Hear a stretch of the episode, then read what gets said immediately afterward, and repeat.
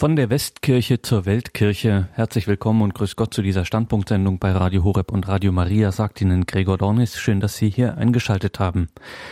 Dass die Kirche längst keine Westkirche, sondern eine Weltkirche ist, das ist keine Neuigkeit und dass das Thema Mission, das Thema Evangelisierung, das Thema Christus bis an die Grenzen der Erde zu bringen auch kein neues Thema ist, sondern strukturell zur Identität der Kirche gehört. Das belegte unter anderem eine Sendung aus dem Jahre 2009 mit dem Augsburger Domkapitular Prälat Bertram Meyer. Er war hier im Jahre 2009 im Gespräch mit Claudia Kundrun. Der Titel klingt wie ein Schlagwort und ist es auch irgendwie. Denn die katholische Kirche ist längst nicht mehr nur eine europäisch bestimmte Kirche, sondern Weltkirche und prägt so auch den Übergang von der Westmission zur Weltmission. Mission ist heute also unser Thema. Die Westkirche, zu der wir hier in Deutschland ja auch gehören, war und ist in der Mission tätig und nicht zuletzt wurde aus den westlichen Ländern die Missionare in die neue Welt, nach Amerika, Asien und auch nach Afrika geschickt oft verbunden mit dem Kolonialismus und politischen Interessen. Diese missionierten Völker sind längst, spätestens seit dem Zweiten Vatikanischen Konzil, durch die Präsenz der dort versammelten Bischöfe aus allen Kontinenten ins Bewusstsein gedrängt, eine Weltkirche. Mission heute setzt immer den Blick auf diese Weltkirche voraus, denn die wächst und wandelt sich und kann auch uns bereichern. In Deutschland ist gerade auch in der Advents- und Weihnachtszeit die Mission für die anderen armen Länder unserer einen Welt durch Kollekten, zum Beispiel für Adveniat, Sternsinger und Missio, bei uns wieder im Bewusstsein dass Mission viel weiter geht, viel weiter gehen muss, sich in ihrem Selbstverständnis hinterfragen lassen muss und wohin es gehen könnte. Darüber wollen wir heute mehr erfahren und ins Gespräch kommen. Und zwar mit unserem Gast, Domkapitular Prälat Dr. Bertram Meyer, Leiter der Referate Ökumene und interreligiöser Dialog, Weltkirche, Mission und Entwicklung aus Augsburg. Grüß Gott und herzlich willkommen also erst einmal, Prälat Meyer. Guten Abend, Frau Kundron. Konrad Meyer, an dieser Stelle darf ich Sie kurz unseren Zuhörern vorstellen. Sie haben in Augsburg an, und an der Gregoriana in Rom studiert und sind 1985 in Rom zum Priester geweiht worden. Seitdem haben Sie viele Ämter im Bistum Augsburg innegehabt. Von 1996 bis 2002 waren Sie im Vatikanischen Staatssekretariat in der Leitung der deutschsprachigen Abteilung tätig. Sie sind päpstlicher Ehrenprälat und Domprediger. Vielen Dank also, dass Sie sich in dieser Weihnachtszeit und den damit normalerweise vielen Verpflichtungen Zeit gefunden haben, heute eine Standpunktsendung bei Radio Horeb zu bestreiten. Unser heutiges Thema lautet von der Westkirche zur Weltkirche.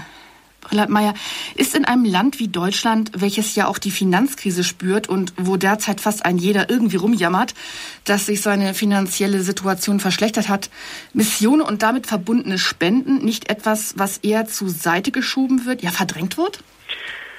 Frau Kundrun, ich glaube ganz im Gegenteil. Wir merken ja auch, wenn wir äh, die Analyse des äh, Käufer, Käuferverhaltens vor Weihnachten sehen, dass hier auf keinen Fall ein gewisser Optimismus in der Bevölkerung äh, von der Hand zu weisen ist. Also die Menschen haben auch am Fest der Liebe, am Weihnachtsfest nicht gegeizt, um Geschenke einzukaufen. Mhm. Und ich gehe davon aus, dass die schon genannten Kollekten für Adveniat, dann auch die Sternsingerinnen und Sternsinger, die zurzeit durch die Gemeinden gehen. Ich habe so ein bisschen äh, aus dem Bauch heraus das Gefühl, dass die Spendenfreudigkeit auf keinen Fall geschmälert sein wird. Ja, dann hoffen wir, dass das so sein wird und werden auch hoffentlich auch alle selbstkräftig mithelfen, dass das da hingehen wird. Ähm, ja, und von Ihnen freuen wir uns zu hören, was eigentlich Mission in der heutigen Zeit ja, für uns bedeuten darf und bedeuten sollte. Ja, liebe Frau Kundrun, ich komme auch gerade vor einer halben Stunde erst wieder zurück mhm. von einem Jubiläum, nämlich eine unserer markantesten Kongregationen, Schwesterngemeinschaften in der Diözese Augsburg, nämlich die Gemeinschaft von Maria Stern. Und diese Gemeinschaft, die zeigt eigentlich ganz deutlich, dass Mission nicht ein alter Hut ist, sondern höchst aktuell. Und hier ist im Schatten ein kleineres Jubiläum, nämlich 70 Jahre äh, Präsenz der Sternschwestern in Brasilien, in Lateinamerika. Und da spüren wir, dass gerade im letzten Jahrhundert Mission ein ganz zentraler Begriff des kirchlichen Lebens äh, gewesen ist. Und ich habe auch den Eindruck, dass manche Begriffe, die heute etwas verschämt in der Mottenkiste zu vermodern drohen, zurzeit wieder Renaissance, Wiedergeburt feiern. An manchmal ganz und gar unverdächtigen Orten treten sie unverblümt und selbstbewusst neu ans Tageslicht und erscheinen auch in einer ganz neuen Perspektive. Ich möchte einige dieser Begriffe nennen, zum Beispiel Keuschheit und Gnade, Kontemplation, auch Exorzismus, das Thema Engel ist hochaktuell und Berufung. Es gibt sehr viele Berufungsinitiativen in den verschiedenen Diözesen im deutschsprachigen Raum, was vor zehn Jahren schwer auszudenken gewesen wäre. Und für diese Worte, die zurzeit Renaissance feiern, steht auch der Begriff Mission. Es ist interessant, dass eine Kosmetikfirma einen Duft besetzt hat mit dem Titel Mission, Mission. Mission als Eau de Toilette. Auch fantasievoll und vergnügt aufspielende Fußballer, etwa aus Ghana, Nigeria oder Senegal, sie werden gern Botschafter des afrikanischen Fußballs, Ballmissionare genannt. Während man in progressiven Kirchenkreisen hierzulande nur hinter vorgehaltener Hand von Mission spricht und dabei etwas hilflos die Achseln zuckt, taucht der Begriff ganz frisch und unbelastet auf Werbeplakaten, Hochglanzprospekten und in den Leitbildern postmoderner Unternehmen und Philosophien von Unternehmensberatung und Organisationsentwicklung auf. Also Mission, Mission durchaus ein aktueller Begriff und eine Realität, die up-to-date ist.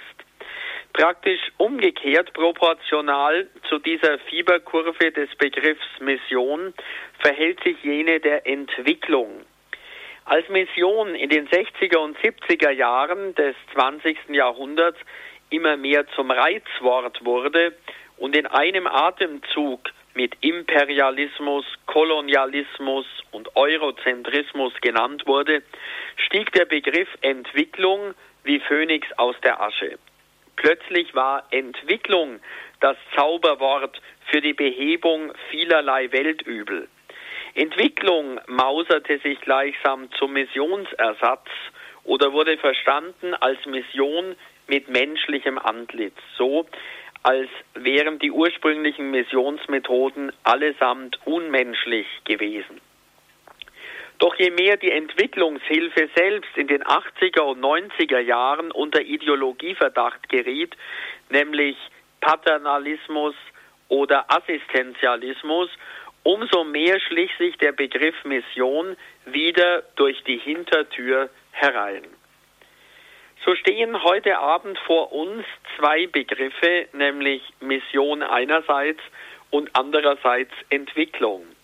Sind die beiden ein heillos zerstrittenes Paar oder können sie doch in Frieden miteinander leben, wie die Beschreibung etwa des Referates Weltkirche in vielen unserer deutschen Diözesen es beansprucht? Dort heißt es nämlich Missionsreferat, Bindestrich, Entwicklung und Frieden. Unter progressiven und politisch aktiven Menschen ist Mission noch immer der Inbegriff von Zwangsbekehrung, von westlicher Arroganz und christlichem Überlegenheitsdünkel. Entwicklung oder etwas anders gesagt interkulturelle Partnerschaft gilt dagegen als Ausdruck von Weltoffenheit, sozialem Fortschritt und multikulturellem Miteinander. Umgekehrt haben eher traditionelle und kontemplativ eingestellte Menschen Mission in den Dunstkreis spiritueller Engführung, bisweilen aufdringlicher Bekehrungsarbeit und penetranter Kirchenausbreitung gebracht. Ich denke hier auch an so manche Reise, wo gerade unter ökumenischem Gesichtspunkt etwa in Brasilien und ganz Lateinamerika die pfingstlerischen Bewegungen durchaus Probleme bereiten. Gleichzeitig haben Entwicklung auch immer wieder Verdächtigungen eingebracht, etwa von Horizontalismus, politischem Aktivismus mit marxistisch-sozialistischer Schlagzeite oder Förderung des Säkularismus gestellt. Das Problem möchte ich nur einmal ganz kurz andeuten mit dem Stichpunkt Theologie der Befreiung. Offiziell in den 80er und 90er Jahren gelöst, dieses Problem, aber unterbödig sicherlich unter den Teppich gekehrt, doch nicht ganz vom Tisch. Beide Vorstellungen, die im Entweder-Oder von Mission und Entwicklung denken, haben ein Manko.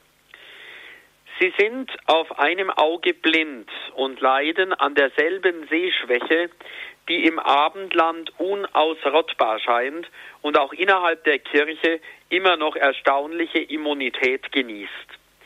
Das Menschen-, Welt- und Gottesbild krankt auf beiden Seiten an einem Dualismus, also dass ich zwei Seiten gegeneinander stelle, ein Dualismus, der übrigens sowohl der Bibel als auch der christlichen Botschaft insgesamt widerspricht. Mission kontra Entwicklungshilfe. Kein Wunder also, wenn unsere Freunde in der einen Welt, wenn sie etwa auf Besuch kommen und erzählen, uns mit Unverständnis begegnen und die Frage unverblümt stellen, warum habt ihr in Deutschland den Einsatz für den Leib und für die Seele, den sozialen und den geistlichen, den spirituellen Auftrag, die Entwicklungshilfe und die Mission so strikt voneinander getrennt. Meine lieben Hörerinnen und Hörer, ich halte es deshalb für dringend notwendig, dass wir die Schützengräben verlassen und einander in der Begegnung besser kennen und verstehen lernen. Was bei den Grünen in der Politik längst geschehen ist, das brauchen wir auch in der Kirche. Einen runden Tisch, an dem die Missionsfundis und die Entwicklungsfundis sich zusammensetzen und immer mehr zu Realos werden. Das heißt konkret, wir müssen Abschied nehmen von Klischees um der Überzeugung willen, dass Mission und Entwicklung untrennbar zusammengehören, wenn Frieden und Gerechtigkeit in der Welt wachsen sollen. Und so möchte ich jetzt auf einen Grundpunkt eingehen, der mir auch in meinen vielen römischen Jahren als Student und Mitarbeiter an der Kurie wichtig geworden ist. Wenn die Kirche sich als missionarische Kirche versteht, dann ist sie katholisch. Und diese Katholizität bedeutet, global präsent zu sein und zugleich stark vor Ort sodass wir sagen können, die missionarische Kirche ist katholisch, global präsent und stark vor Ort. Wenn wir, und darum soll es uns heute Abend gehen, das Image von Mission aufpolieren wollen, dann lohnt sich ein Blick in die Lehre des Zweiten Vatikanischen Konzils, die der allseits geschätzte, verstorbene Papst Johannes Paul II in seiner Antrittsenzyklika, also seinem Regierungsprogramm mit dem Titel Redemptor hominis aufgegriffen hat. Er schreibt dort in der Nummer 10 wörtlich, die grundlegende Aufgabe der Kirche in allen Epochen und besonders in der unsrigen ist es, den Blick des Menschen, das Bewusstsein und die Erfahrung der ganzen Menschheit auf das Geheimnis Jesu Christi zu lenken. Zugleich berührt man damit auch die tiefste Schicht im Menschen, die Sphäre des menschlichen Herzens, des Bewusstseins und des Lebensgeschickes des Menschen. Soweit Papst Johannes Paul II. Wenn wir den Papst richtig verstehen, dann meint Mission die Bezeugung der Liebe Gottes zu allen Menschen, die im gekreuzigten und auferstandenen Jesus Christus in einzigartiger Weise offenbar geworden ist. Die Menschen außerhalb der Kirche sind schon in die Gnade Gottes mit einbezogen, auch wenn sie Jesus Christus noch nicht erkannt haben sollten. Daher begegnen die Missionare Menschen, die schon auf irgendeine Weise von Gott erreicht sind. Die Aufgabe der Missionare liegt nun darin, durch das Zeugnis ihres Lebens und Handelns und durch ihre Verkündigung des Evangeliums den Menschen die Möglichkeit zu geben, in einem gemeinsamen Dialogprozess mehr und mehr Christus und die in ihm erfahrbar gewordene Liebe Gottes kennen und schätzen zu lernen. Diese Begegnung kann nicht eingleisig sein, sondern muss wechselseitige Beziehungen annehmen. Hören wir einmal die Konzilsväter, was sie im Dokument über das Verhältnis zu anderen Religionen mit dem Titel Nostra Etate in Nummer 2 dazu sagen. Die katholische Kirche lehnt nichts von alledem ab, was in den anderen Religionen wahr und heilig ist. Unablässig aber verkündet sie und muss sie verkündigen, Jesus Christus, der ist der Weg, die Wahrheit und das Leben, in dem die Menschen die Fülle des religiösen Lebens finden, in dem Gott alles mit sich versöhnt. Die deutschen Bischöfe stellen fast 40 Jahre danach fest, in ihrem Text Gerechter Friede im heiligen Jahr 2000. Die Bischöfe schreiben, das Leben in einer zusammenwachsenden Welt fordert zum Dialog und zur Begegnung zwischen den Religionen heraus. Der Dialog stellt die zukunftsweisende Form interreligiöser Verständigung dar.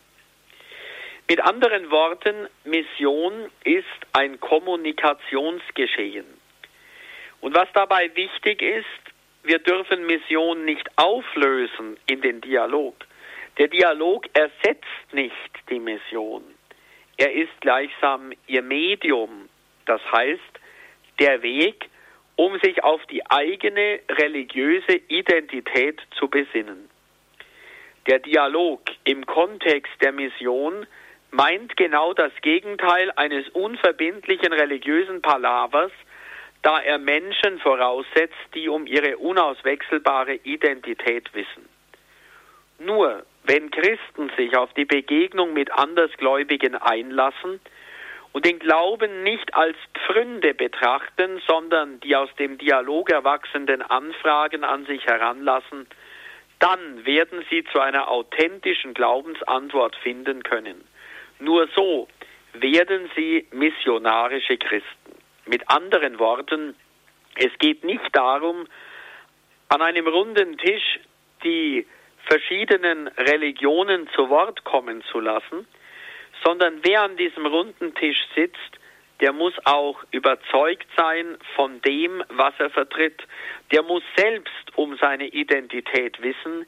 Der muss selber fest und profiliert seine Religion vertreten können. An dieser Stelle muss ein Begriff Eingang finden, der Inkulturation heißt. Die Missionare sind in einer bestimmten Kultur aufgewachsen und zugleich stoßen sie in ihrem Wirken auf fremde Kulturen. Es geht nicht um eine Vermittlung der christlichen Kultur, wie sie sich zum Beispiel in Europa herausgebildet hat, sondern um das Erkennen und Fördern der christlichen Werte auch in fremden Kulturen.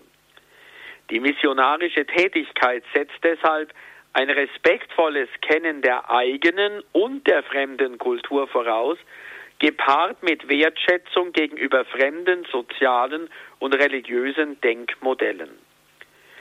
Viele Ortskirchen in der einen Welt haben angesichts ihrer Traditionen und der Botschaft Jesu Christi für sie typische Formen des kirchlichen Lebens, des Gemeindebildes, auch bestimmte Formen von Liturgie und Theologie herausgebildet, die von den unsrigen verschieden sind und von viel Lebendigkeit zeugen. Wenn die globale Einheitskultur sich immer mehr als weltumspannende Coca-Cola, McDonald's oder CNN-Kultur herauszubilden scheint, dann darf das kein Maßstab sein für unsere missionarische Praxis. Katholisch sein bedeutet zwar global präsent sein, aber zugleich stark vor Ort. Es geht also nicht um eine Einebnung in Mittelmäßigkeit.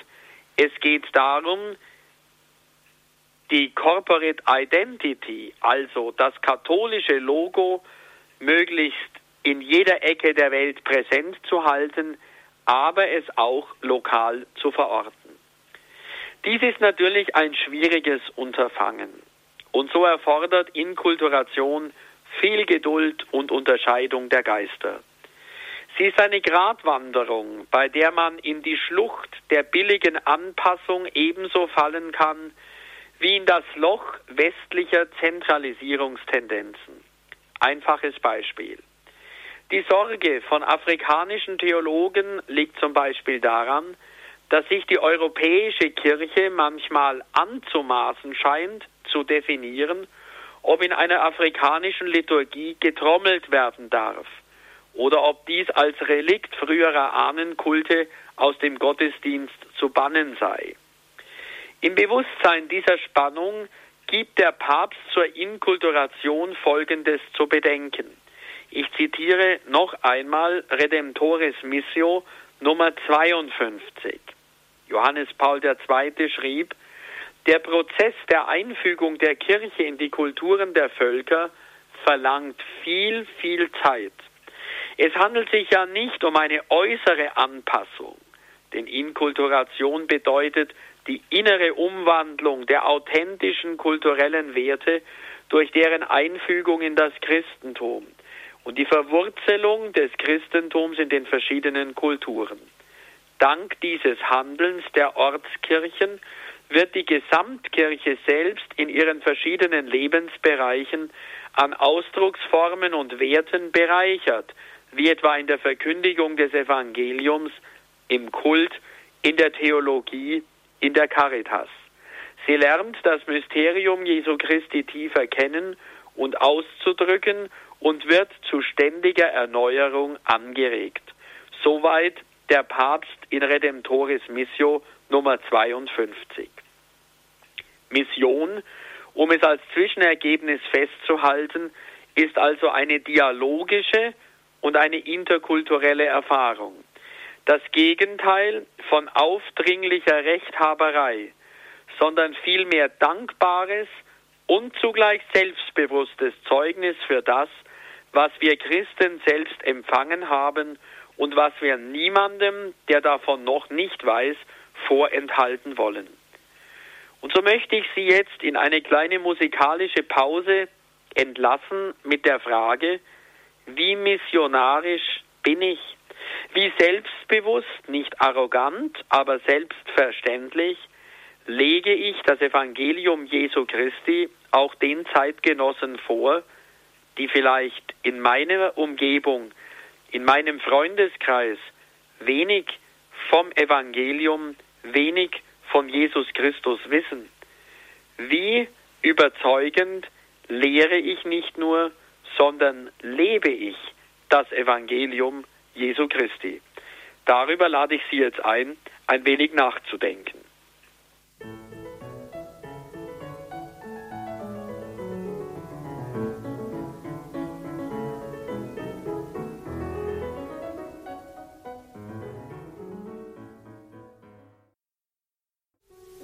Sie haben eingeschaltet in der Standpunktsendung bei Radio Horeb und Radio Maria und Sie hören die Wiederholung einer Sendung mit dem Augsburger Domkapitular Prälat Bertram Meyer. Sein Thema von der Westkirche zur Weltkirche. Liebe Hörerinnen und Hörer, kehren wir wieder zu unserer Anfangsüberlegung zurück. Noch immer hält sich das Gerücht, Mission und Entwicklung seien zwei Pole, und für einen der beiden müsse man sich entscheiden. Aber diese Alternative stimmt nicht. Es geht nicht um ein Entweder oder, sondern um sowohl als auch. Mission und Entwicklungsbemühungen gehören in der Praxis der Ortskirchen in der einen Welt ebenso zusammen wie in der Projektpolitik eines diözesanen Referates Weltkirche oder eines großen Hilfswerkes. Wenn Missionar bedeutet, Bote für den Anbruch des Reiches Gottes zu sein, dann betrifft das nicht nur das Seelenheil nach dem Tod. Gottes Reich meint den ganzen Globus und damit den ganzen Menschen. Das heißt, seinen Leib, der Nahrung, Kleidung und Medizin braucht, ebenso wie seinen Geist, der Formung und Bildung braucht, nicht zu vergessen sein Leben in Gemeinschaft, Sozialität, die Angenommensein, Geborgenheit sowie Leben in Gerechtigkeit, Frieden und Freiheit braucht. In diesem Sinn waren die Missionare immer auch schon Entwicklungshelfer. In der sogenannten dritten Welt wird also nicht getrennt zwischen Mission und Entwicklung, zwischen pastoraler Arbeit und sozialem Engagement. In Brasilien ist zum Beispiel die Kinderpastoral das kirchliche Programm, das sich nicht nur um die religiöse Erziehung der Kinder kümmern will, sondern auch darum, dass die Kinder überhaupt gesund aufwachsen können.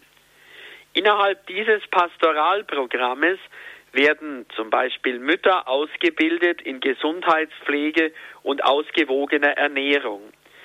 Als ich in diesem Jahr mit einer Gruppe junger Sternschwestern Brasilien besuchen konnte, habe ich etwa auch Erfahrungen gemacht in einem Sozialzentrum. Da geht es nicht nur um Mädchen und junge Frauen, es werden auch Kurse angeboten für junge Handwerker, etwa Elektriker, Kraftfahrzeugmechaniker, Maurer.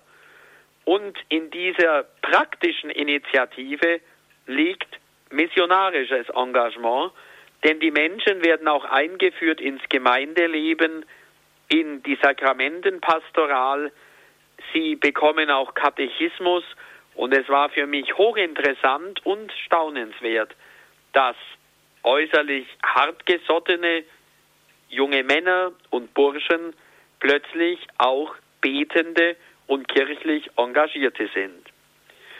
Oder ein anderes Beispiel ist die Landpastoral. Hier geht es um die Frage, ob und wie landlose Bauernfamilien ihr eigenes Stück Land bekommen können, auf dem sie ihren Lebensunterhalt verdienen, ohne der Willkür und Ausbeutung durch Großgrundbesitzer ausgeliefert zu sein. Dass hier auch eine junge Schwester, eine junge Franziskanerin mitwirkt, sich engagiert, zum Teil unter der Gefahr, verletzt zu werden oder gar in Todesgefahr, das setzt Mut voraus, aber es ist ganz franziskanisch, nämlich die Option für die Armen konkret in kleinen Schritten werden zu lassen. Mission ist nicht einfach nur eine verkappte kirchliche Sozial- und Entwicklungsarbeit. Mission ist nicht reine Leibsorge, sondern Seelsorge, Angebot und Weitergabe des Glaubens. Mission, richtig verstanden, meint immer den ganzen Menschen, nicht nur seinen Körper und sozialen Bedürfnisse, doch im Wissen darum, dass Jesus den Menschen erst Brot für das Leben hier auf Erden gegeben hat und dann erst Brot für das ewige Leben. Die biblische Logik sagt, die Brotvermehrung geht der Eucharistie voraus.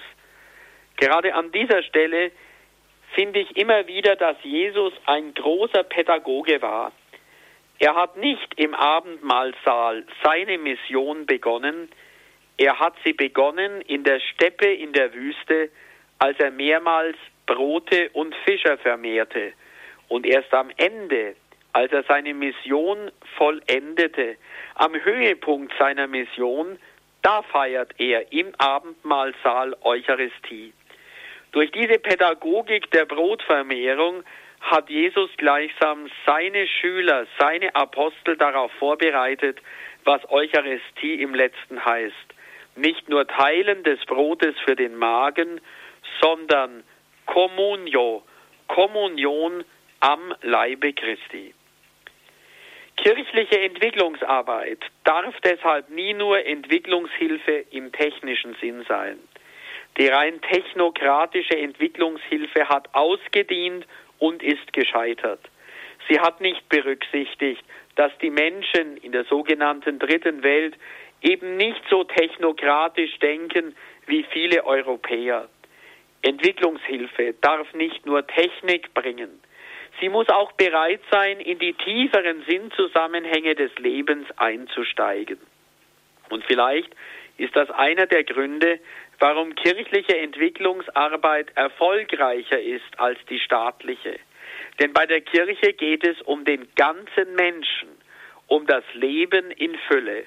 Das ist ihre Mission, das heißt ihre Sendung. Nehmen wir ein anderes Beispiel, zum Beispiel die AIDS-Problematik. Kirchliche Arbeit in den Ländern, die gepeinigt sind von der Krankheit AIDS, geht nicht in die Richtung, dass Lastwagen auffahren und Kondome und andere Verhütungsmittel verteilen, sondern kirchliche Entwicklungs- und Missionsarbeit zielt darauf ab, in Bildung zu investieren, vor allem für Frauen und Mädchen, damit sie unabhängiger werden, damit sie sich auch freischwimmen können von Menschen, damit sie nicht freiwillig der Männer sind, sondern selbst leichter ihre Existenz aufbauen können. Die Missionswerke, zum Beispiel Mission oder Adveniat als weihnachtliches pastorales Hilfswerk, aber auch Miserior als Entwicklungshilfswerk, sie alle arbeiten arbeitsteilig für dieselben Menschen.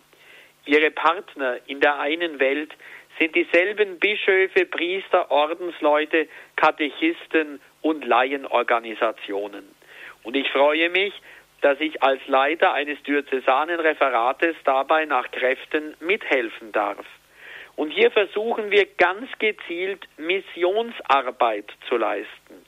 Vor allem die Missionarinnen und Missionare zu unterstützen, die aus dem eigenen Bistum stammen. Und liebe Hörerinnen und Hörer, Sie können sicher sein, das Geld ist dort gut angelegt. Stiftungskapital, das von Zinsen lebt, wird gerade angesammelt. Wir haben schon über eine Million Euro zusammen. Und die Spenden, sie fließen eins zu eins in die Projekte hinüber. Wichtig bei dieser Initiative war es uns, dass wir unseren heiligen Vater Papst Benedikt XVI. ernst nehmen und ihm einen Wunsch erfüllen, den er bei seinem Bayern-Besuch im September 2006 ganz deutlich gemacht hat. Der Papst hat in München davon berichtet, dass Bischöfe aus der einen Welt ihm gegenüber beklagten, dass sie Sozialprojekte, Entwicklungsprojekte in Deutschland leicht gefördert bekommen, aber Missionsprojekte weniger. Und genau das wollen wir hier in Augsburg tun mit unseren Mitteln. Wir wollen ganz stark setzen auf Katechese, Evangelisierung, Sakramentenpastoral, eben auf Mission. Und wenn jemand hier auch etwas anlegt, dieses Geld ist im Sinne des Heiligen Vaters gut investiert. So möchte ich noch einen Schritt weitergehen und mit Ihnen, liebe Hörerinnen und Hörer, einen Blick in die Zukunft wagen. Ich möchte Sie einladen zu einem Missionstüff. Bis zur Mitte des 20. Jahrhunderts lebten die meisten Katholiken in Europa und Nordamerika. Sie lebten in einer Westkirche. Inzwischen hat sich die Situation verändert. Über die Hälfte aller Katholiken sind in Lateinamerika. Das Gleiche gilt für die geografische Verteilung der Christen allgemein. Im Jahr 2000, also am Anfang des neuen Jahrtausends, betrug die Zahl der Christen circa 2,2 Milliarden Menschen. Das entspricht 34 Prozent der Menschheit. Und davon waren gut die Hälfte, etwa 52 Prozent Katholiken.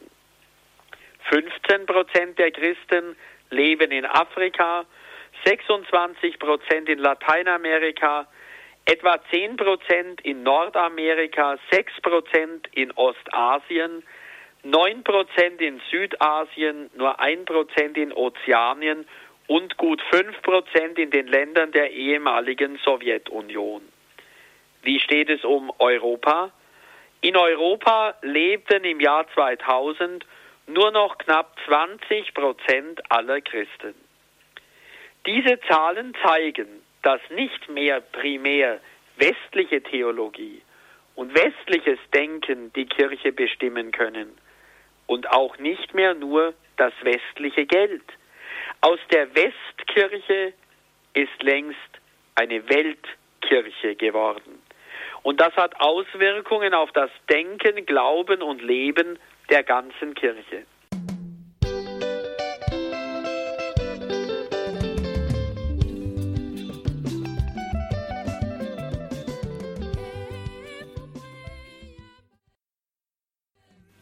Lateinamerikanische, afrikanische und asiatische Bischöfe werden selbstbewusster in Rom mitreden, Tendenz steigend. Einheit der Kirche wird dann noch weniger Einheitlichkeit bedeuten können.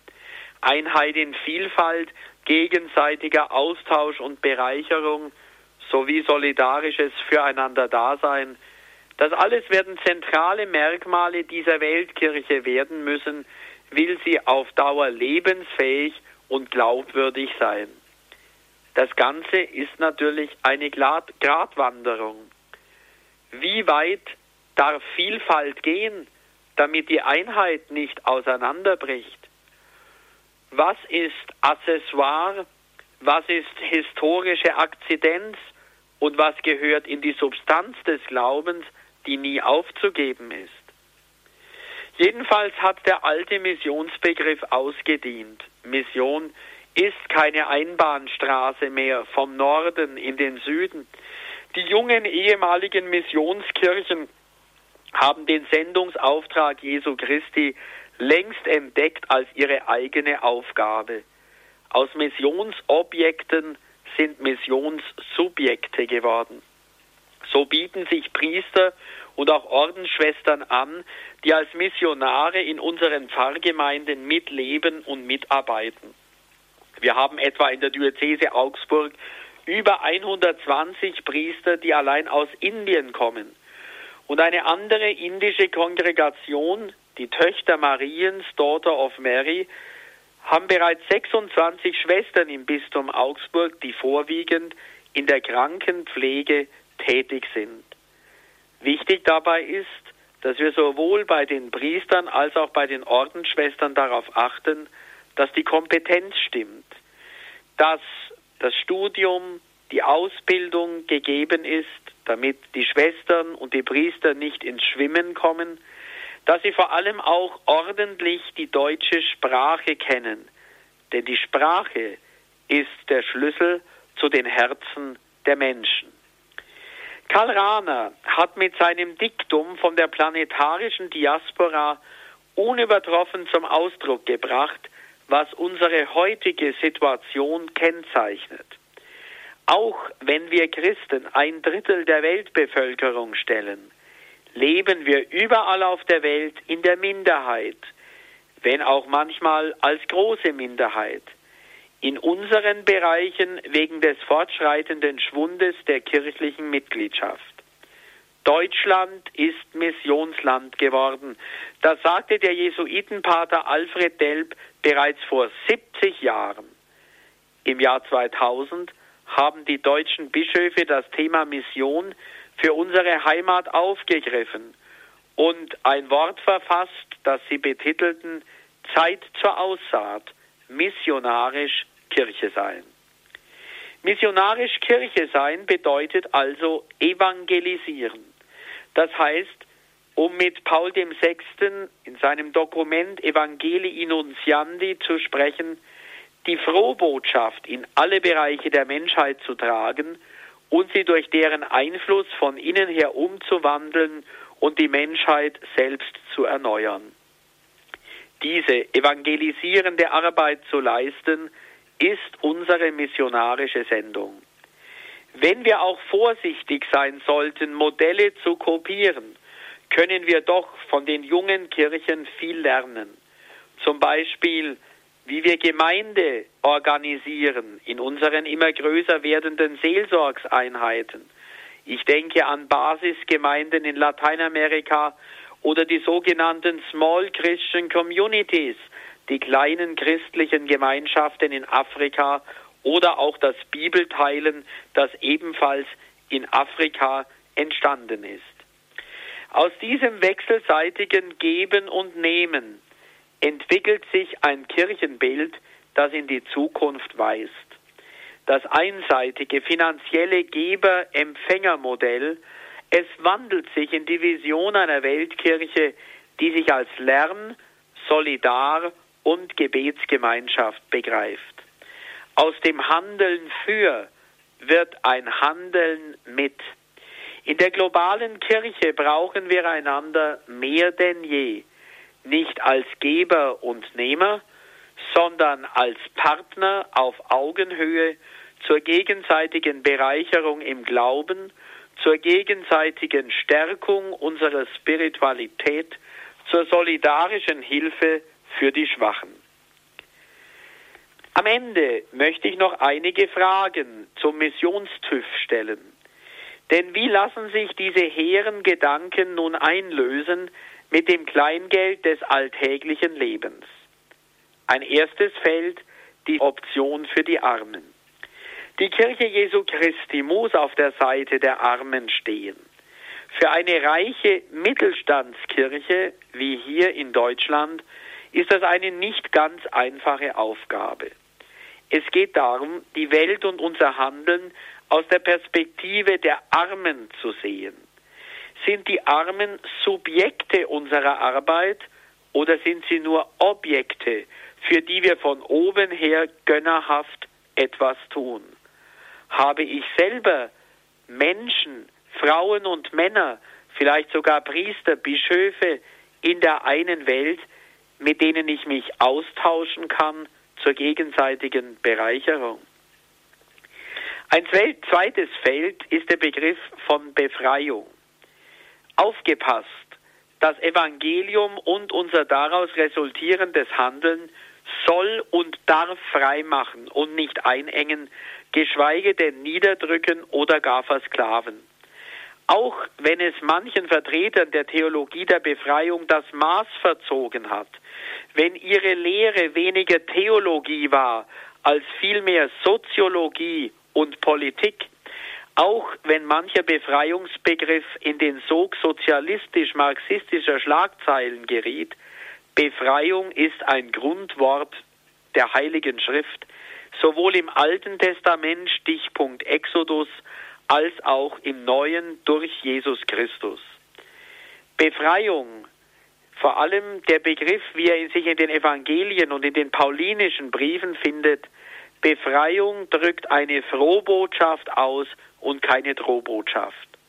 Erfahren die Menschen durch uns die befreiende Kraft des Evangeliums? Helfen wir mit, Menschen in den armen Ländern zu befreien?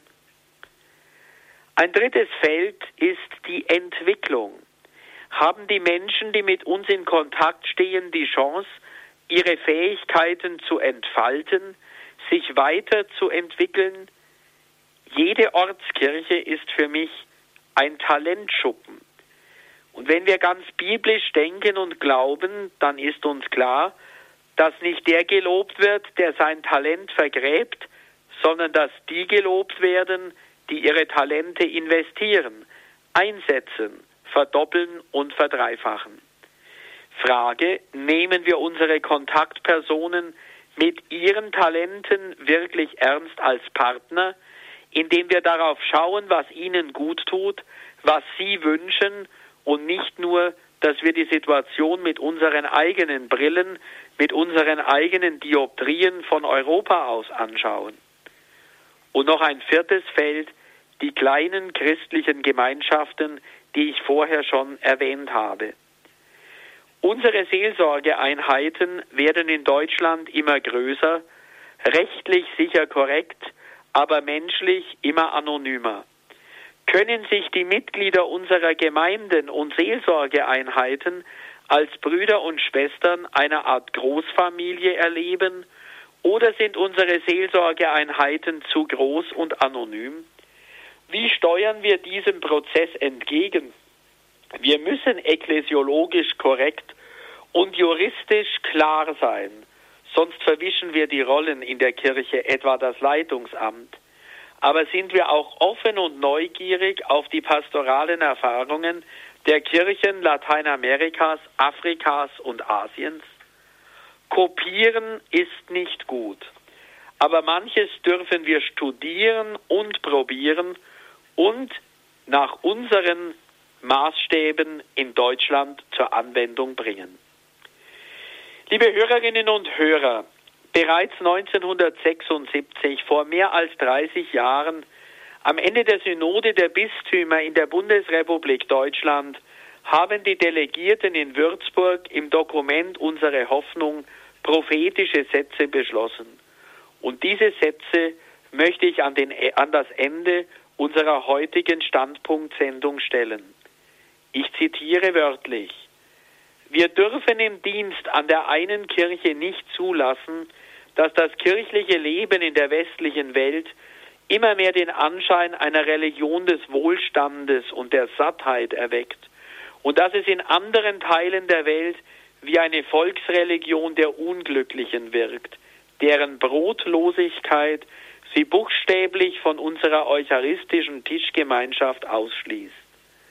Denn sonst entsteht vor den Augen der Welt das Ärgernis einer Kirche, die in sich Unglückliche und Zuschauer des Unglücks, viele Leidende und viele Pilatuse vereint und die dieses Ganze die eine Tischgemeinschaft der Gläubigen, das eine Volk Gottes nennt. Soweit die Synodenväter. Liebe Hörerinnen und Hörer, vielleicht ist Ihnen heute neu aufgegangen, was Mission bedeutet. Das Evangelium den Menschen anbieten und den ganzen Menschen zu fördern. Mission ist deshalb aktueller denn je. In vielen Religionen wird uns gelehrt, wie der Mensch sich aufschwingen kann zu Gott. Im Christentum ist der Weg genau umgekehrt. Gott kommt zum Menschen, damit der Mensch es leichter hat, zu Gott zu finden und vor allem, dass es der Mensch leichter hat, menschlich mit seinesgleichen umzugehen. Genau das ist das Spezifische, der Trumpf im großen Kartenspiel der Vielfalt der Religionen. Diesen Trumpf, diesen Joker, sollten wir unseren Zeitgenossen, auch wenn sie noch nicht an Jesus Christus glauben, nicht vorenthalten. Spielen wir diesen Trumpf, diesen Joker unseres christlichen Glaubens mutig aus. Es wird dann weder Verlierer noch Gewinner geben. Wir werden alle siegen in dem einen Namen, der Jesus Christus heißt. Und genau das wünsche ich Ihnen, wenn wir heute über Mission nachdachten, in der Zeit zwischen der stillen heiligen Nacht der Höhle des Stalles und der großen Erscheinung der Offenbarung des Erlösers an Epiphanie am Hochfest der heiligen drei Könige. Vielen Dank, Prälat Meyer, für das ja ganz aktualitätsbezogene Missionsthema, das uns hineinnimmt ähm, in das neue und wieder aufgehende Verständnis, was Mission für uns heute bedeuten darf und muss. Liebe Zuhörerinnen und Zuhörer, Sie haben eingeschaltet bei der Sendung Standpunkt zum Thema von der Westkirche zur Weltkirche. Unser Gesprächsgast ist Domkapitular Prälat Dr. Bertram Meyer aus Augsburg, Leiter der Referate Ökumene und interreligiöser Dialog, Weltkirche, Mission und Entwicklung.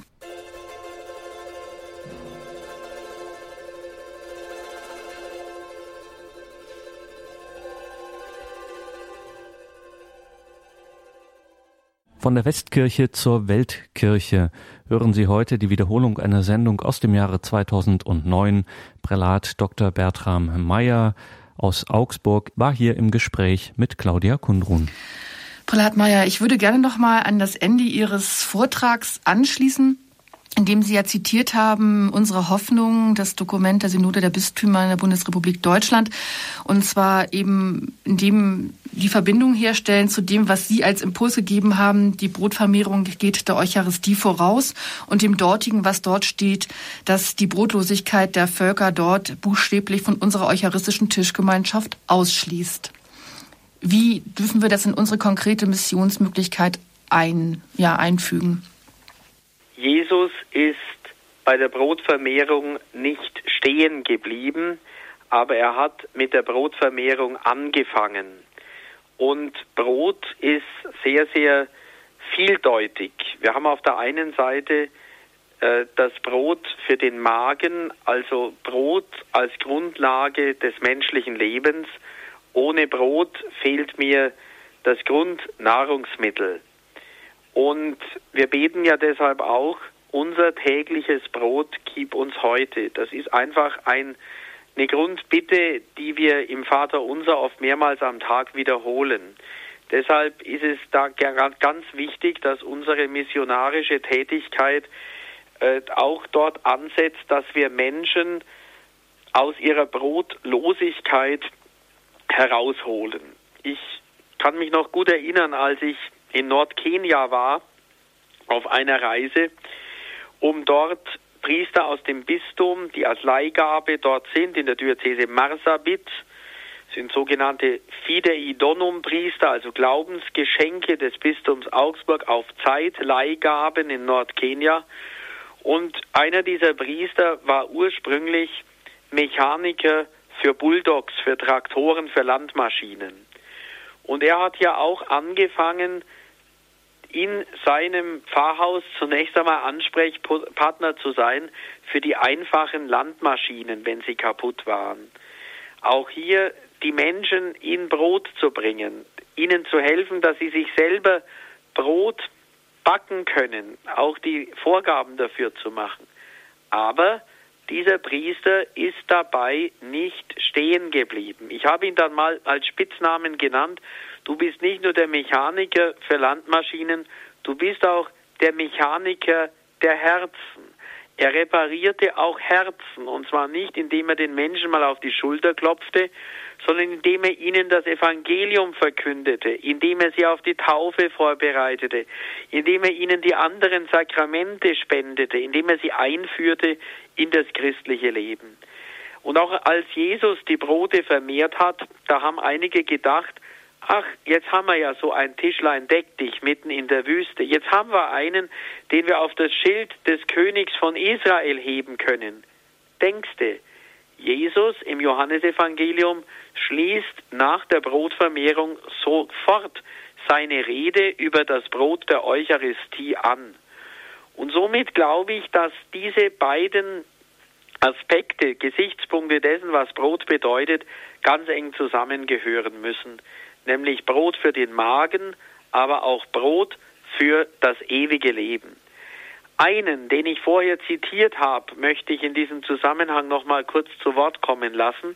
Es ist der Jesuitenpater Alfred Delp, der ja bereits auf einem Männerkongress 1939 in Fulda, also vor 70 Jahren, das Wort von Deutschland als Missionsland geprägt hat. Und er schrieb dann in diesem Gestapo-Gefängnis mit gebundenen Händen folgendes, Brot ist wichtig. Wichtiger ist die Freiheit, am wichtigsten aber ist die unverratene Treue und die ungebrochene Anbetung. Also das Brot, das ich aus dem Backofen nehme oder zwischen die Zähne schiebe, ist wichtig. Aber am wichtigsten ist die ungebrochene Treue und die unverratene Anbetung.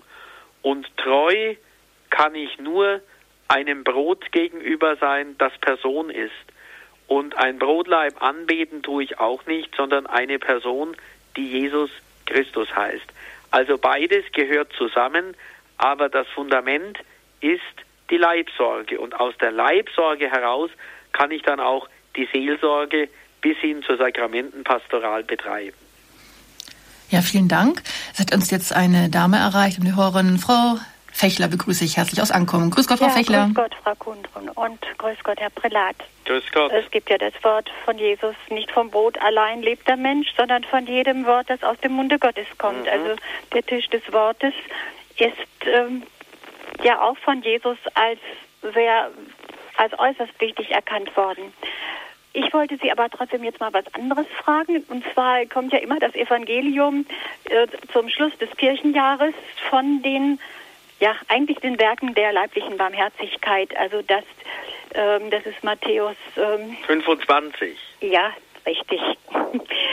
Und dann heißt es ja nur, der geht wirklich, was ihr dem geringsten meiner Brüder getan habt, das habt ihr mir getan. Und der geht dann also in das Himmelreich ein, der die Kranken oder den, den Armen, den Hungrigen zu essen gegeben hat und so weiter. Aber auf der anderen Seite fehlt mir dann, das ist ja in eine bestimmte Situation wahrscheinlich hineingesprochen, und da, wird, da geht es ja jetzt wirklich nur um die leiblichen Werke der Barmherzigkeit. Und dann könnte man sagen, das ist jetzt wirklich Sozialarbeit, die wir, zu der wir aufgerufen sind. Aber das ist doch eigentlich wiederum noch zu wenig, denn selbst Mutter, Mutter Teresa, die sich so eingesetzt hat für die Armen, sagt, wir sind keine Sozialarbeiter. Wir, ähm, unsere Basis ist das Gebet, die Anbetung und das erst gibt die Kraft, immer wieder hinauszugehen zu den Armen. Und an dem Sonntag, da wird aber wirklich nur gepredigt, so habe ich das jetzt wieder beobachtet, dass die Liebe das Größte ist, natürlich, wissen wir ja auch, und dass derjenige, der eben ähm, den Bedürftigen hilft, dass das das Entscheidende ist. Aber da wagt es denn keiner zu sagen, dass ja wirklich auch die Verkündigung des Wortes Gottes, die Evangelisierung oder überhaupt diese geistigen Werke der Barmherzigkeit, dass die ja auch wichtig sind. Und, und das vermisse ich dann da, denn dann könnte man ja sagen, dann können wir ja Sozialarbeiter sein und äh, ja, das genügt ja. Da brauchen wir auch nicht die Verkündigung des Evangeliums, die Evangelisierung. Das ist das eine. Bei Missio zum Beispiel, können Sie mir das vielleicht auch mal sagen, ist das jetzt so, dass sich das doch auch gewandelt hat, dass es früher wirklich, äh, wenn man da gespendet hat, dass es für die Katecheten, für die Ausbildung der Priester und so weiter war, wirklich für die Glaubensverkündigung ist und dass das heute wirklich, die freuen sich auch, wenn sie dann irgendwo einen Brunnen haben bohren können, was ja auch sehr wichtig ist, dass es auch mehr jetzt in diese, die Gelder in diese Entwicklungshilfe, also was ja auch nötig ist, gesteckt wird. Also. Was ich natürlich jetzt nicht so ganz gut finde bei Mission, muss ich sagen. Mhm, also ich teile Ihre Sorge voll und ganz. Ich bin auch als Beauftragter des Bistums Augsburg für die Missionswerke in manchen Gremien, unter anderem auch im Zentralrat von Mission München Mitglied. Und wir in diesem Gremium sagen oft unser Ceterum Censio, unsere Meinung, dass wo Missio draufsteht, auch Missionsarbeit drin sein muss. Und Missio ist neben dem päpstlichen Kindermissionswerk Die Sternsinger ja auch ein päpstliches Missionswerk. Hier muss es uns primär um missionarische, evangelisatorische Projekte gehen.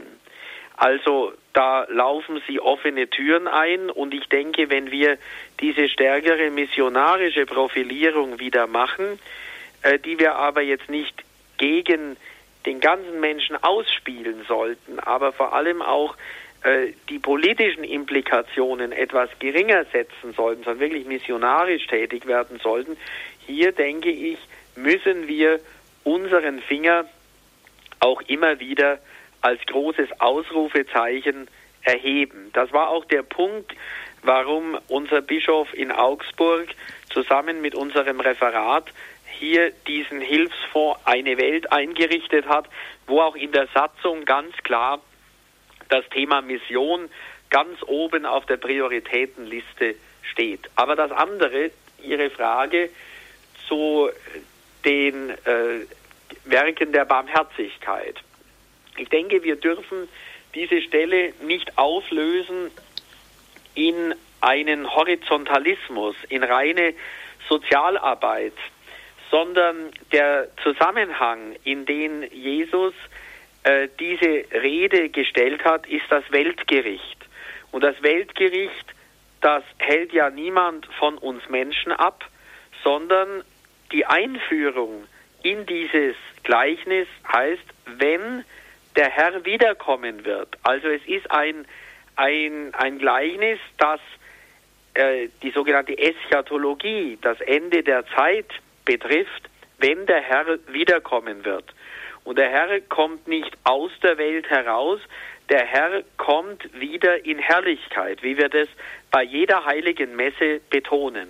Und wenn wir diesen Notenschlüssel der Wiederkunft Jesu Christi vor dieses Stück des Weltgerichtes stellen, vor dieses Stück der Werke der Barmherzigkeit, dann bekommt unter diesem Notenschlüssel die ganze Melodie einen ganz neuen Ausdruck.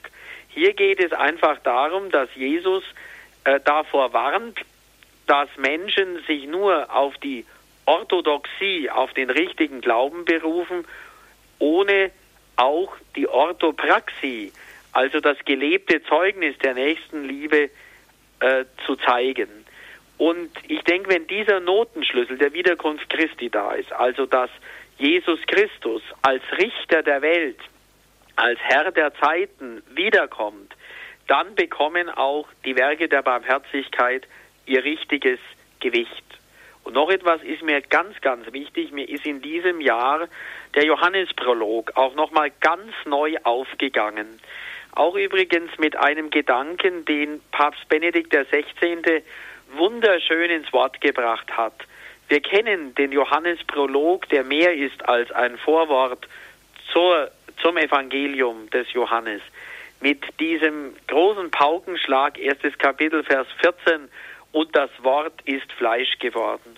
Und Benedikt XVI. sagt es in einer wunderschön einfachen, aber sehr tiefen Weise, wenn er sagt, Gott hat sich kurz gefasst.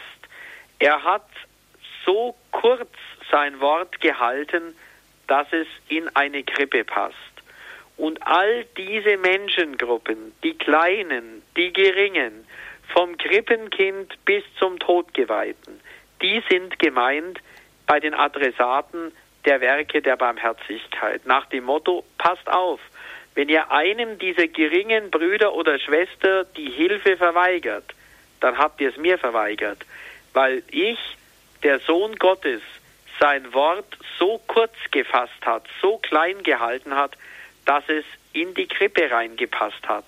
Oder anders gesagt, die Herbergsuche von Bethlehem soll sich möglichst nicht wiederholen. Vielen Dank, Frau Fechler, für Ihre Frage. Ich begrüße jetzt Frau Kirchhauser aus Augsburg. Grüß Gott. Grüß Gott.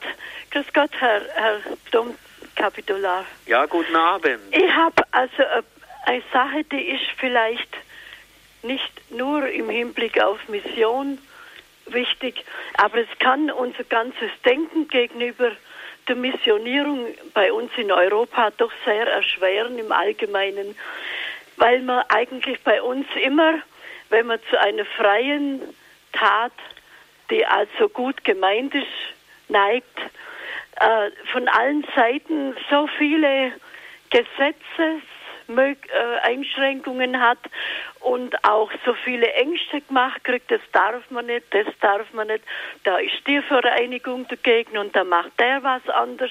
Und sie müssen sich an den wenden und zuerst da fragen. Und ich habe immer ein bisschen Angst, dass das in der Mission sowieso schadet, wenn wir Europäer so unfrei eigentlich in der Güte und in der Liebe werden müssen, weil man uns dazu verordnet. Und habe aber auch Angst, dass in unserem eigenen Land äh, die Verbreitung vom, also unser Missionsland in Deutschland, dass man sich da ganz schwer tut, wenn man christliche äh, Werke tun will, also von, äh, von kleine Leid zu kleine, das geht schon noch, das äh, wird ja kein Gesetz, aber sobald man irgendwas anfängt, was äh, dann ein bisschen Wirkung zeitigt, dann geht es so um Zeugnisse und weiß was.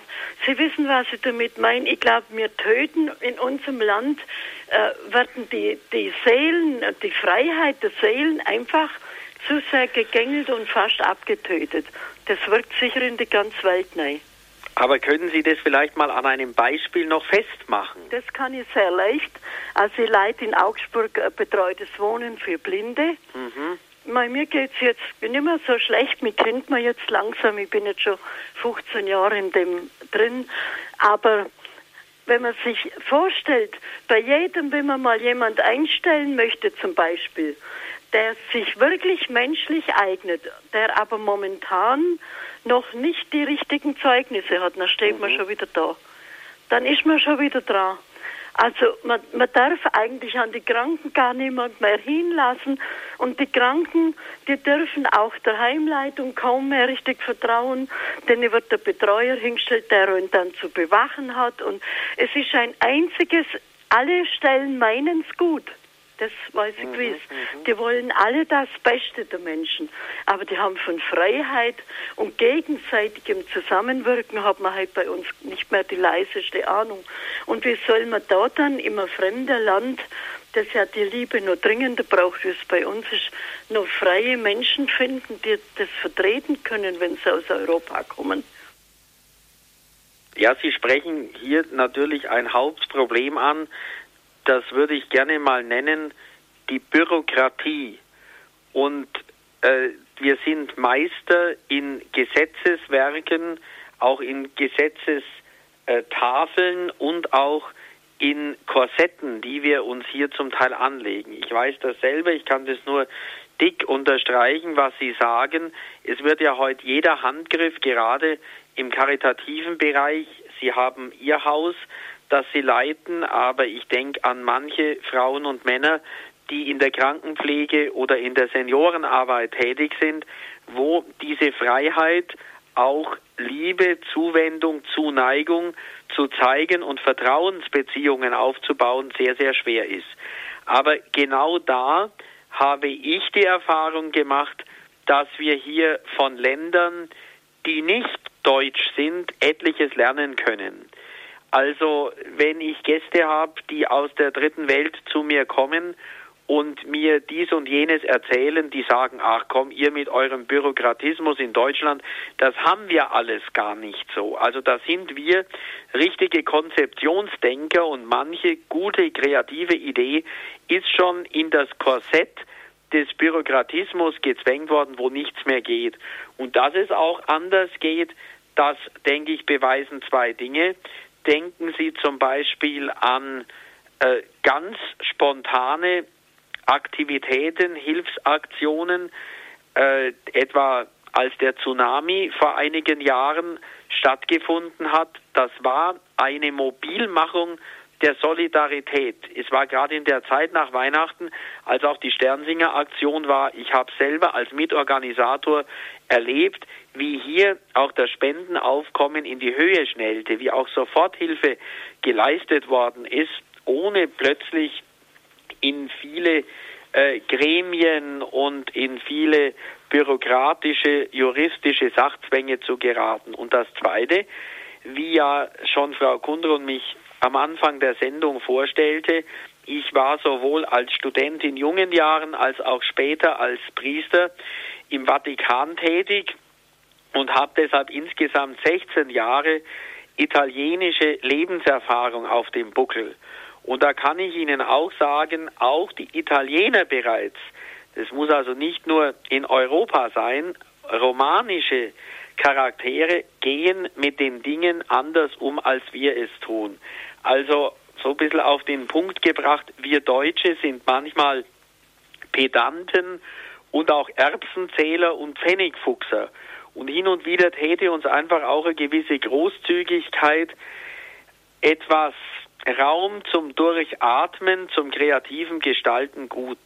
Und ich möchte Sie einfach dazu ermuntern, auch wenn Sie manchmal nicht nur gute Erfahrungen jetzt in Ihrem Bereich gemacht haben, versuchen Sie halt auch, soweit es möglich ist, Ihr Herz sprechen zu lassen und das eine oder andere auch im Rahmen der Möglichkeiten bis hinein ins Personelle äh, zu gestalten. Denn ich denke, wo das Herz unter die Räder kommt, da ist vielleicht alles computergesteuert perfekt, aber es kann zu einer Kühlschrankmentalität führen und Kühlschrankmentalität, das bedeutet, dass es in einem Haus eiskalt sein kann, selbst wenn die Heizung auf Hochtouren läuft. Aber ich denke, da können wir uns von anderen Ländern was abschauen. Ich darf noch einen Hörer begrüßen, Herrn Gallistel aus München. Ja, guten Abend. Ich ähm, habe da eine grundsätzliche Sache, die ich sagen wollte. In dem Vortrag wurde ausgeführt, dass man in, in den Völkern, die bisher noch nicht äh, Christen waren, zum Beispiel in Südamerika, zwar den christlichen Glauben hinbringen will, aber nicht die europäische Kultur. Aber es ist doch sehr fraglich, ob man Kultur und Religion tatsächlich so klar trennen kann, wenn jetzt irgendein Naturvolk eine bestimmte Kultur hatte bisher, bestimmte Vorstellungen von Göttern oder Geistern oder solchen, dann ist das ja zugleich auch ein Bestandteil ihrer Kultur gewesen. Das wollte ich nur sagen. Mhm. Wenn ich eins sagen kann dazu, es ist ja mehr eine Bemerkung als eine Frage. Hier tritt äh, die Herausforderung dessen ein, was Inkulturation bedeutet.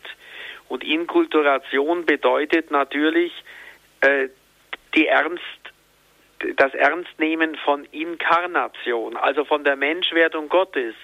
Letztendlich das Ernstnehmen von Weihnachten.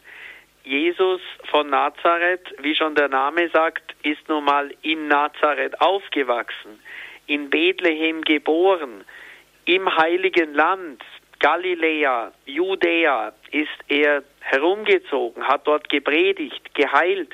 Er ist in Jerusalem gestorben und auferstanden. Das ist natürlich keine außerirdische Station gewesen, sondern dieses Land ist ein konkretes Territorium und ist eine konkrete Zeit. Und deshalb denke ich, kommt es bei der Inkulturation immer wieder ganz darauf an, sich zu fragen, was ist an die Menschwerdung Gottes so gebunden, dass ich es nicht verändern kann und darf, ohne die Göttlichkeit des Evangeliums zu verraten oder anders gesagt, das Evangelium zu reduzieren, einen Jesus Reductus, einen verkürzten Jesus Christus zu verkünden. Und wo muss ich aber auch sagen, das ist Kontingent, das ist aus dem Sitz im Leben, aus der konkreten Kultur heraus zu verstehen. Und das muss ich oder darf ich auch in anderen Kulturen neu einpflanzen. Da sind natürlich die einzelnen Theologen ganz, ganz stark herausgefordert. Ich darf Ihnen ein einfaches Beispiel nennen, damit dies klarer wird. Inkulturation der Eucharistie zum Beispiel. Bei uns ist es ganz klar in Deutschland, dass wir Wein und Brot unter bestimmten Auflagen muss auch der Wein und das Brot äh, sein, dass wir Brot und Wein für die Feier der Eucharistie hernehmen. Da könnte jetzt jemand hergehen und sagen, ach, jetzt sind wir in Bayern, Land des Bieres, wir nehmen statt Wein Bier und im Fränkischen vielleicht noch Wein. Oder wir nehmen in einem anderen Land lieber Tee oder irgendeinen Saft. Und genau da haben wir den Knackpunkt. Jesus nahm Brot und Wein. Und dieses, diese Materien von Brot und Wein sind notwendig an die Eucharistie gebunden und damit kulturell unabhängig. Äh, also man kann dies dann nicht auf Kultur reduzieren. Aber wenn Sie das andere Beispiel nehmen, das ich nahm, darf man etwa in der römischen Liturgie, trommelt man nicht oder tanzt man nicht. Aber wie steht es etwa in Afrika, in Asien mit solchen Ausdrucksformen? Da denke ich, muss man immer sehr, sehr gut unterscheiden und da braucht es einen guten Spürsinn, eine echte ignatianische Kraft der Unterscheidung der Geister und zwar so, dass wir nicht an die Substanz hingehen, dass wir die Substanz des Evangeliums und die Substanz der katholischen Lehre nicht nach unserer Fasson reduzieren. Das wird immer eine Gratwanderung sein. Oder nehmen wir ein letztes Beispiel. Im asiatischen Raum wird gerne Jesus Christus reduziert. Also die Historizität, das historische Faktum des Lebens und Sterbens von Jesus von Nazareth reduziert. Da muss man schlicht und einfach sagen, wenn ich das mache, dann löse ich Jesus Christus in die geistige Sphäre auf, verkürze ihn damit und, und daraufhin weist ja auch etwa das Dokument Dominus Jesus von der Glaubenskongregation deutlich hin, damit habe ich reduziertes Dogma, reduzierte Lehre über Jesus Christus und das darf nicht sein, weder in der Inkulturation noch in unserer Missionsarbeit. Ja, vielen Dank, Herr Prälat, für diese Klarstellung. Ich möchte eine Abschlussfrage noch stellen. Und zwar, Sie sprachen von dem Hilfsfonds ähm, Eine Welt im Bistum Augsburg. Und ähm, ich habe jetzt so herausgehört, dass doch die religiöse Identität für Missionen ausgesprochen wichtig ist, wenn nicht gar die Voraussetzung ist, um auch eben halt wirklich in der Form tolerant sein zu können, weil man eben halt einen Standpunkt vertritt. Das heißt also, man muss an sich in Bildung investieren, oder? Können Sie die letzte Sache nochmal schnell ja. wiederholen? Gut, also man muss im Prinzip in Bildung investieren, wenn man ja, eine genau. religiöse Identität für eben halt ausprägen möchte und eben halt auch wirklich eine konkrete Toleranz, die, ähm, die ja notwendig ist, um auch Inkulturation zu fördern und zu verstehen, mhm. eben halt einen eigenen Standpunkt überhaupt auszuprägen. Mhm. Ja, äh, da kann ich Ihnen nur recht geben. Ich habe auch hier mal die Satzung vor mir liegen, wo einfach auch äh, exemplarisch äh, das Ziel der Förderung formuliert wird, wo ganz klar gesagt wird, Projekte der Pastoralarbeit, dann als zweiten Spiegelstrich Ausbildung von Priestern, Ordensleuten und Katecheten, dann als weiterer Punkt schulische und berufliche Ausbildung von Menschen, die gesundheitlich oder wirtschaftlich hilfebedürftig sind und schließlich Stipendien, Beihilfen und Zuschüsse für junge, begabte Menschen als Grundlage für die Hilfe zur Selbsthilfe. Nennen wir mal ein Beispiel, das ich vorher kurz angerissen habe, die Problematik der Verhütung. Es ist ein sehr schneller Schluss zu sagen, wir haben Bevölkerungsexplosion, wie können wir dem beikommen? Aha, wir gehen auf Sterilisation oder Verhütung. Wer sind die Leidtragenden? Fast immer die Frauen oder die Mädchen. Und um hier nachhaltig zu helfen, setzen wir als katholische Kirche oder auch etwa ein solcher Hilfsfonds, eine Welt, nicht auf kurzfristige Dinge. Wir sagen, Verhütung ist keine Methode, sondern wir wollen dadurch, dass wir Bildungsprogramme für Mädchen und Frauen auflegen, diese jungen Leute unabhängig machen, dass sie selber ihre Würde entdecken, und da sind wir ganz beim Evangelium, die Würde im Licht Jesu Christi, die Würde, wie die, das Evangelium auch Mädchen und Frauen zuschreibt. Und dass mit diesen Bildungsprogrammen letztendlich auch sowohl Mission als auch Entwicklung gefördert werden kann. Also, äh, um, um das mal auszudrücken, äh, kurzfristige Programme, sei es jetzt in medizinisch äußerst zweifelhafte Lösungen, die letztendlich Scheinlösungen sind, oder Investitionen rein in Steine, dass ich schneller mal ein Gebäude hinstelle. Wir haben dagegen nichts. Hin und wieder helfen wir auch mit, eine Kirche zu bauen, eine Schule zu errichten, Brunnen zu bohren. Aber wir wollen vor allem schauen, dass wir in Menschen investieren und weniger in Steine. Denn die jungen Menschen, das ist die Zukunft auch der Kirche von morgen. Als ich in Triunfo war, in Nordostbrasilien, einer sehr armen Gegend, in der Franziskanerinnen eine Schule unterhalten, da habe ich in der Schule auf Portugiesisch einen Satz gelesen, der mir sehr gut gefällt. Der Samen von heute ist die Frucht von morgen. Und da kommt schon darauf an, welche Samenkörner ich da reinlege. Und da glaube ich, sind medizinisch zweifelhafte Dinge, Pillen, Kondome und so weiter nicht der richtige Weg. Da kann man mal kurzfristig etwas stoppen oder bremsen, eine Entwicklung.